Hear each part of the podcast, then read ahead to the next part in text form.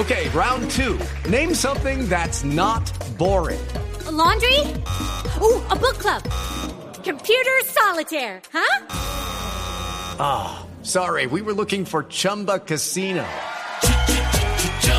That's right. ChumbaCasino.com has over 100 casino style games. Join today and play for free for your chance to redeem some serious prizes. ChumbaCasino.com. No purchase necessary. Full prohibited by law. 18 plus terms and conditions apply. See website for details.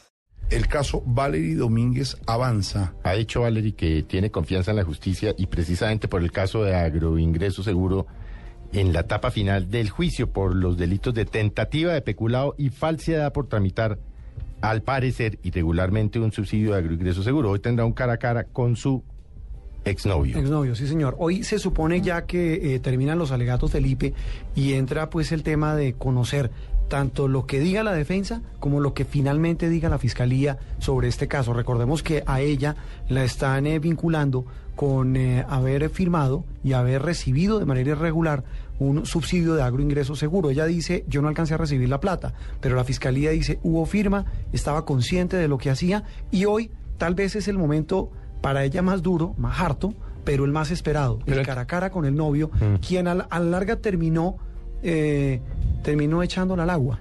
En términos eh, más coloquiales. Pero entra, ella, entra con el pie en alto la porque, suegra. porque La recuerde que en la, en la audiencia de en la que se mostraron las pruebas, el juez de garantías, no, ni siquiera el juez del proceso dijo que una de las pruebas fundamentales había sido entregada a destiempo por su novio. Sí. Luego entra bastante bien, bien protegida, digamos, en materia judicial. Sí, pero, pero recuerde también, Felipe, que el exnovio de ella se convirtió en testigo clave de la fiscalía.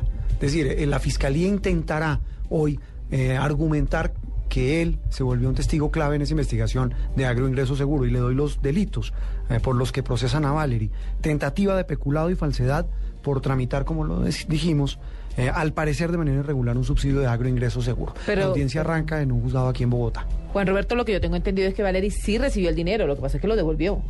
Sí, pero por eso le aplican tentativa. Es decir, lo que la fiscalía dice es que no, eh, precisamente el haberlo devuelto no es atenuante para que sea procesada por ese Es difícil, cono- es difícil eh, opinar sobre un proceso que uno no ha leído, cuyo expediente uno no ha leído, pero la primera impresión que le daría a uno es que Valery fue víctima de, de, de su familia política, ¿no?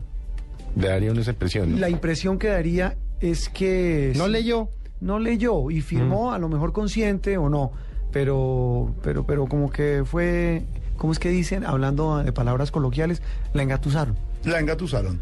10.45.